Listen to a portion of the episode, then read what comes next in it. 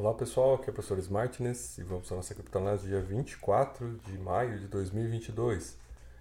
Olhando aqui, gente, pelo o Fear and Greed Index, né, o, o índice de ganância e medo, a gente vê que o mercado está em extremo medo.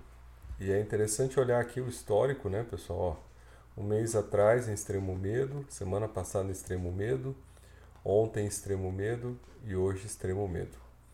Uh, eu acho que essa conjuntura colocada aqui, pessoal, do, no mercado de baixa do bear market, ela vai trazer essa, essa condição, né, pessoal? Isso aí vai permanecer é, provavelmente por um, dois anos, tá? Então não é uma coisa, né? Pode ser aqui uma, uma verificação diária, mas é algo que está estabelecido, né? De que nós tenhamos aí talvez né? 2022 inteiro, 2023 inteiro. Uh, quando eu olho aqui, tá, gente, voltando a reformular aqui a nossa estratégia, né? Ou reformular não, mas ratificar, é o fato de que a gente tem que aguardar, tá, pessoal? Apesar de estar em extremo medo, não vejo com o preço atual do Bitcoin a 29 mil dólares como uma ganga, como um preço barato, né? Como uma promoção. Não vejo, sinceramente, eu acho que ele está caro, né? E o fato de estar ali, de, de estar disponível, né? as pessoas não estarem comprando, é o fato dele estar caro. Isso não quer dizer que ele não possa ter aí um repique, né? Conseguir subir até uns 34, mas isso não quer dizer que vai subir mais que isso, tá, gente? Não, não vejo essa possibilidade e acho um erro se você apostar na alta contrariando os dados de mercado. Acho que seria um erro estratégico seu neste momento, né, do que está acontecendo, é, você focar-se né, numa perspectiva de alta. Eu acho que o foco agora é conservar recursos, conservar liquidez, né, para que quando realmente o preço estiver lá, né, lá embaixo, abaixo dos 20 mil dólares, né, pessoal? Para alguns até abaixo dos 10 mil dólares Bitcoin, né? E com isso todo o mercado vai descer junto, né? Daí sim teremos grandes oportunidades de compra, hein? Então é uma estratégia, tá, pessoal? Você tem que pensar num jogo de longo prazo, né? Um jogo até 2025. Então esse jogo você não pode queimar largada, né? Você não pode gastar muita energia agora. Tem que ficar olhando, né? E tentando encontrar boas oportunidades pela frente. Uh, um dado interessante, pessoal, olha só, né? Do, do, dia de hoje, né, da entrada, agora há pouco, da entrada e saída de bitcoins nas corretoras, e está entrando mais bitcoins do que está saindo. Né? Isso é um dado positivo, é um dado que né, nos mostra. Né? Então, um detalhe interessante, né? olha aqui como o esforço das baleias está caindo. Né? Uh, os pequenos, né? as pequenas sardinhas também, né? estão reduzindo um pouco aqui a, a pressão e, claro, né? o pessoal da classe média do Bitcoin aí continua comprando, né? Todavia, gente, é um cenário de baixa, né? Então, essas pessoas podem ser obrigadas a ter que vender esse Bitcoin aí mais à frente. É interessante a gente olhar no gráfico no TRDR, tá, pessoal? Para quem está olhando o vídeo aí, a gente tem aqui, olha, como se fosse né, um, um padrão aqui, né? Uma banda aqui, né? Que configura aqui ah, o 29 mil, né? em torno de 29 mil com um suporte, né? E os 30 mil, 30.500 como uma resistência. Então o Bitcoin está trabalhando nesse, nesse intervalo, tá?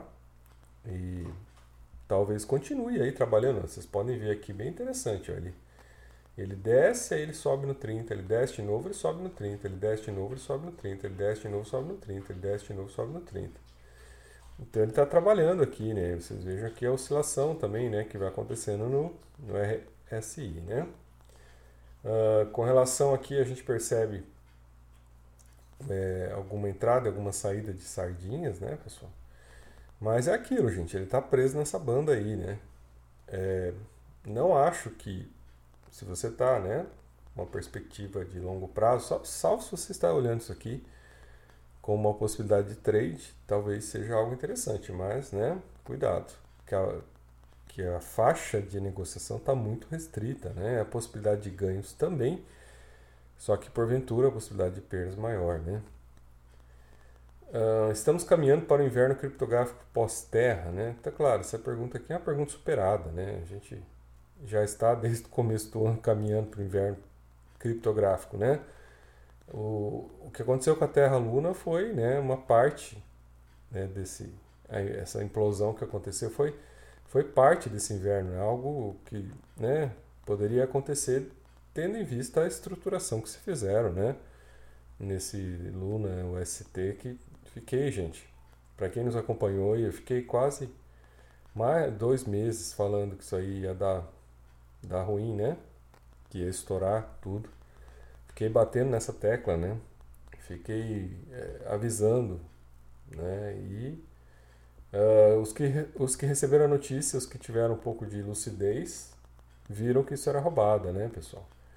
Mas, né, tem aqueles, na grande maioria das pessoas, né, não que, né, não tô, assim, esperando é, que meu vídeo pudesse ter feito, né, ao, ao, salvado, né, tanta gente assim, porque a ganância, né, e a forma como as coisas foram levadas em relação a, a essa, né, a essa cripto, ela realmente expôs, né, gente, tudo aquilo que a gente tem falado aqui já há mais de um ano, né, é, há uma, né, gente, há uma, é, é, uma capacidade de se enganar, de, de se iludir as pessoas, né, no mercado criptográfico, que é uma coisa, é louca, assim, né, como as pessoas caem nessas coisas e acreditam piamente e, e entram nessa, né. É, mas é aquilo, né, espero que sirva de aprendizagem, pelo menos nessas né, stablecoin algorítmicas vão ficar um pouco fora de moda, né, por um tempo. Vamos lá. Investidores institucionais acumulam Cardano né, e Polkadot à medida que o Bitcoin vê grandes saídas. Olha, pessoal, é, eu tenho, né?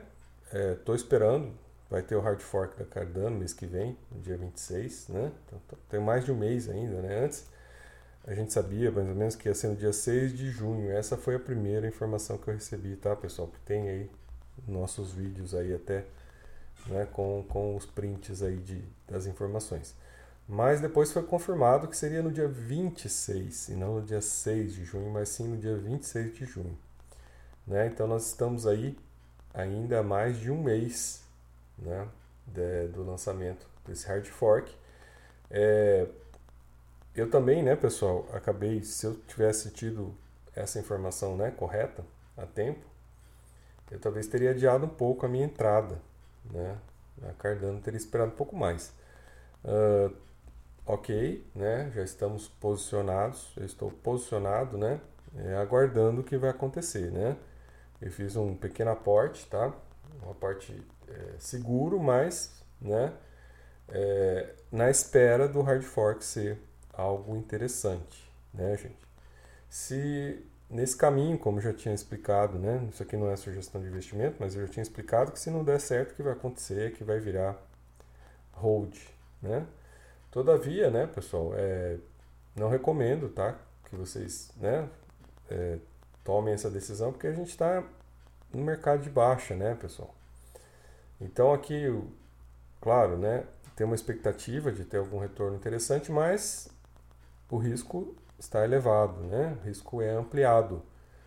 Então não sei se vale a pena correr o risco, né, pessoal? Acho que só se tivesse uma queda aí no meio desse caminho, né? Se tivesse aí a Cardano descer lá para baixo de, de 40 centavos, talvez, né, anulasse aí os riscos porventura aí de, né, do que pode ainda acontecer nesse mês pela frente. Mas de toda maneira, né, tem já baleias né, de olho nisso. Elas já estavam, né, um mês atrás, elas já estavam de olho nisso. Eles sempre se antecipam, né, pessoal? Eles sempre estão se antecipando porque eles estão de olho no retorno, né? Agora, gente, o risco existe, tá? É, é apesar de eu ter informações aqui, né, trazendo informações para vocês aí que né, o hard fork vai ser algo que vai trazer mudanças interessantes para Cardano, é, não dá para se ter segurança, tá, gente? De que essas né, inovações que virão no hard fork serão algo, né, assim, que gerará valor, né? Um valor substantivo, né, pessoal? É, então, assim, é complicado a gente trabalhar com essa, com essa perspectiva, né? É, se você, principalmente se você só está olhando numa perspectiva de trade, né? De fazer uma grana. Então aí é melhor esperar, ver se o preço cai mais, né? Agora quando gravei isso aqui estava 51 centavos. Aí ideal é esperar, né? Olhar aí, se cai aí para baixo de 40 centavos já seria uma boa porta de entrada, né? Eu fiz entradas a 60 e a 50. Então, né, tô mais ou menos no range daquilo que eu esperava que fosse ficar se o Bitcoin permanecer nessa faixa de preço aí, né? Entre 28 e 30 mil, as coisas tendem a ficar nesse, nesse range aí que eu estou atuando. Né? Todavia, não há certeza, né, pessoal? É... E também não há certeza de quanto né, que esse hard fork vai gerar de interesse a ponto de elevar o preço da Cardano, como aconteceu no passado. Né? No passado, no hard fork do ano passado, foi um aumento exponencial, né? Então, ganhou bastante, ganhou 200%, né? Foi um aumento muito interessante. Uh, isso vai acontecer esse ano? Não sei, né? Não sei, né? A gente tem a expectativa de que venha alguma coisa, talvez não tanto, né? Mas, por exemplo, né, olhando aqui e especulando, né, gente, sem, sem querer ser sugestão de investimento, nada, tá, pessoal? Você tem que saber que nós estamos no mercado de baixo risco, está aí. Mas olhando aqui, pensando né, no que seria possível, né, no mínimo, talvez ela chegar a um dólar, né? O que representaria aí 100% de ganho no preço, comparando o preço de hoje, tá?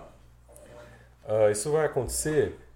Não sei, né? Não quero expor vocês a risco, não é minha função que expor vocês a risco, mas é mostrar né, como é que o mercado funciona, né, gente? Então é aqui é aquele compre o rumor e venda a notícia, né? Então sempre quando tem alguma coisa importante assim, que uma rede, né, ela ganha algo, ela né, amplia a tecnologia, dentro da lógica ela teria que valorizar, mesmo que momentaneamente, né? Até por isso que se a valorização for boa, eu vou, né, vender antes, né, assim que no máximo no dia do hard fork, né, no máximo. Porque, né, estou visualizando aqui um trade. Não que eu não acredite na Cardano, pelo contrário, né, tanto é que se a coisa não der certo do jeito que eu estou esperando, a coisa cair muito, vai virar e não subir, vai virar um, né, um hold, né? Porque a Cardano paga lá o jurinho dela, né? E tem um potencial, né? Tá dentro, é uma blue chip, tá entre as 10 mais, né? E tem um potencial aí futuro, né? Devido à tecnologia, investimentos, desenvolvedores, a base científica, né? Então tem potencial, né? Então por isso que essa é uma posição que eu estou mantendo para ver o que vai acontecer.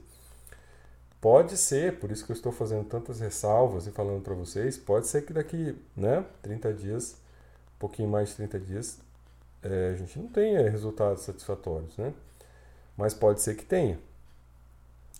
A única coisa que está diferente do ano passado realmente é o risco, né? O risco está maior. Então a gente não tem como avaliar como vai acontecer.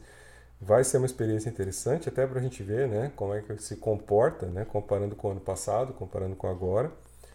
E a gente vai ter esses dados, né? Então esses dados aí vão, vão trazer alguma realidade para a gente. É por isso que tem que, né, vamos acompanhando aqui, eu vou atualizando vocês, vou mostrando, né? A gente tem um evento da Cardano no dia 8 de junho, então já vai ser uma preliminar, né? A gente já vai ver o que vai estar acontecendo com o preço. Só que até o dia do hard fork, a gente ainda tem uma reunião do Fed no meio do caminho. E é isso que mais me preocupa, né? É isso que pode provocar aí uma grande volatilidade no preço, né, pessoal? Então é tem que ver como é que vai ser. Se o Fed se comportar como ele tem se comportado, né, e, e mantiver lá o aumento de meio ponto nas taxas, isso aí pode acalmar o mercado, né? E depois da próxima reunião do Fed a gente pode ter até um momento bom, né? E aí o Bitcoin pode dar uma subida e ter uma onda aqui positiva, né? Mas isso, gente, é conjuntura, né? Isso aqui não tenho bola de cristal, não consigo adivinhar. eu consigo assim, né, verificar que aqui há um potencial, né, real, efetivo, objetivo de, de algum resultado.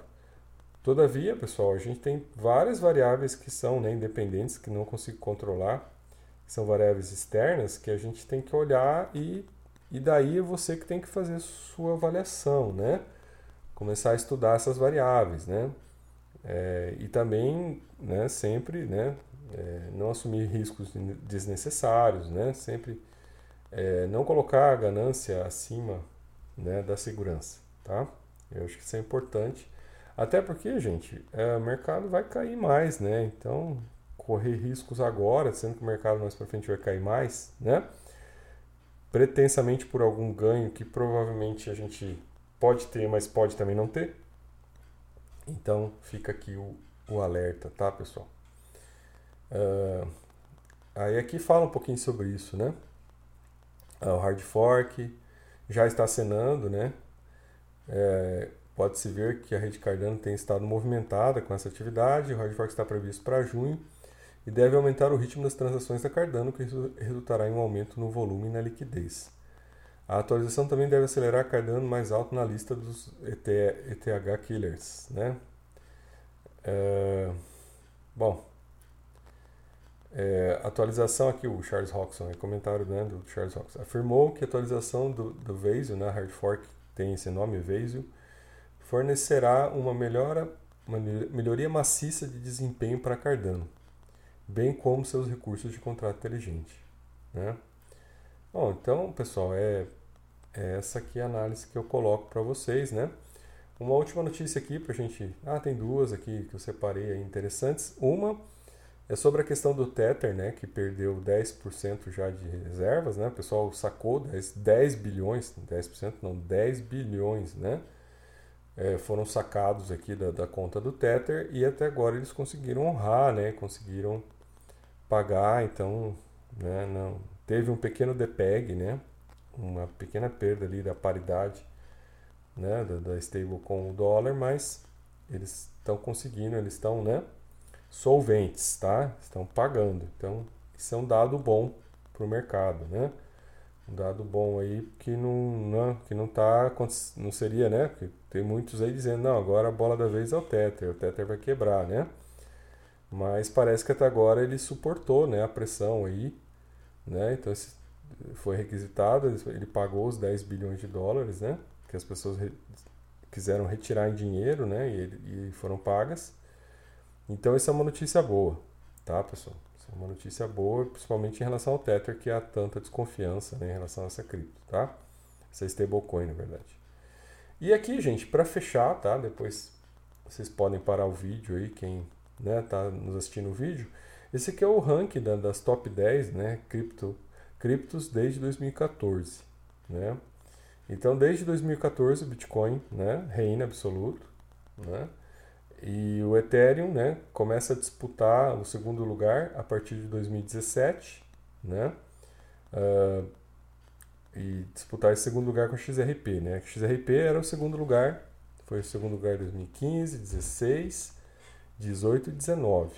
E o Ethereum, né, conseguiu esse segundo lugar em 2017 e depois voltou ao segundo lugar né, das criptos, né, das top 10 das blue chips, né, que é o que nos interessa, né, pessoal? Voltou em 2021 e agora em 2022 também se mantém. Interessante nesse rol aqui que ele coloca ainda a Terra, né, como nona, nona colocada, né? Já não é mais é já passou, tá lá para 200 passado lá de, de, colocação, já já foi, né? Aí tem aqui é, é, as 10 primeiras, né? Uh, interessante a Binance Coin, tá? Que está aqui presente né, já há pelo menos três anos nesse rol, né, se firmando aí como uma das criptos, né, tendo em vista né, ser, uma, ser um token da Binance, né, da corretora Binance. O Tether, né, que se firmou também aqui, está presente aí já né, bastante tempo na lista.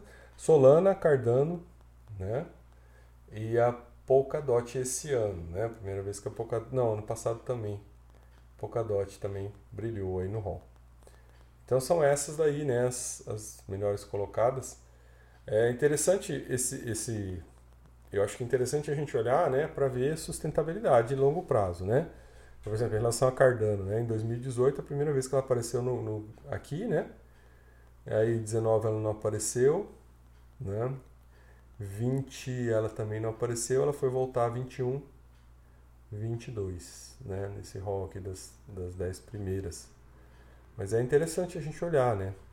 Para a gente ter assim uma visão né, de sustentabilidade de longo prazo, né? Quanto mais sustentabilidade de longo prazo, melhor, né? Porque mais confiança se tem, né? De que aquela cripto está, né? É, é, se fixando, né? Com o tempo e que ela vai permanecer, né? Porque ela já foi aceita pelo mercado, porque ela já tem tecnologia, porque ela traz alguma coisa útil, né? E ela vai permanecer. Então acho que isso que é legal a gente olhar nesse gráfico e sempre estar tá olhando, né?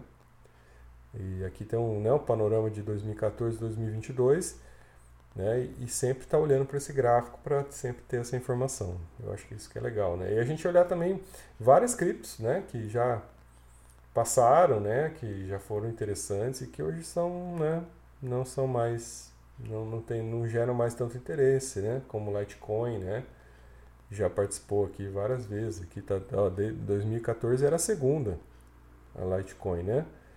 E ela está no hall desde aquela época, né? Ela, todos os anos ela participou, né? Tirando agora, tirando 2022. Até 2021 ela sempre esteve no hall das 10 primeiras Litecoin. E veja que ela né, decaiu e já não está mais. Então isso é um dado de realidade importante, né? Para a gente estar tá avaliando aí. E até para você estar tá se posicionando. Eu acho que aqui é, é até para você avaliar, né? A partir do momento que, a sua, que uma das suas do seu portfólio né, não esteja mais aqui né, nas blue chips, que você possa fazer a realocação dele, né? Que você já saia para nas criptos que estão mais na lista das 10. Por quê? Porque geralmente essas criptos são né, aquelas que têm mais liquidez, mais interesse. É claro que, por exemplo, a Terra aqui que apareceu, né, nunca apareceu, né, nunca tinha aparecido antes. De repente apareceu, né, em 2022. Claro que isso aqui né, é um dado fora da curva e como tal tem que ser analisado como dado fora da curva, né? Uma cripto que entra agora, nunca esteve e entra de repente no hall das 10 mais, ela tem que ser olhada com cuidado para ver se aquilo não é só uma hype, né? Para ver se aquilo não é só algo momentâneo, temporário ou se realmente é, é um, é um projeto sério que vai, né, é, ocupar um espaço novo, tá? Bom, gente, então acho que é, esse era, era o vídeo de hoje né? Sou o professor Martins e até nosso próximo vídeo.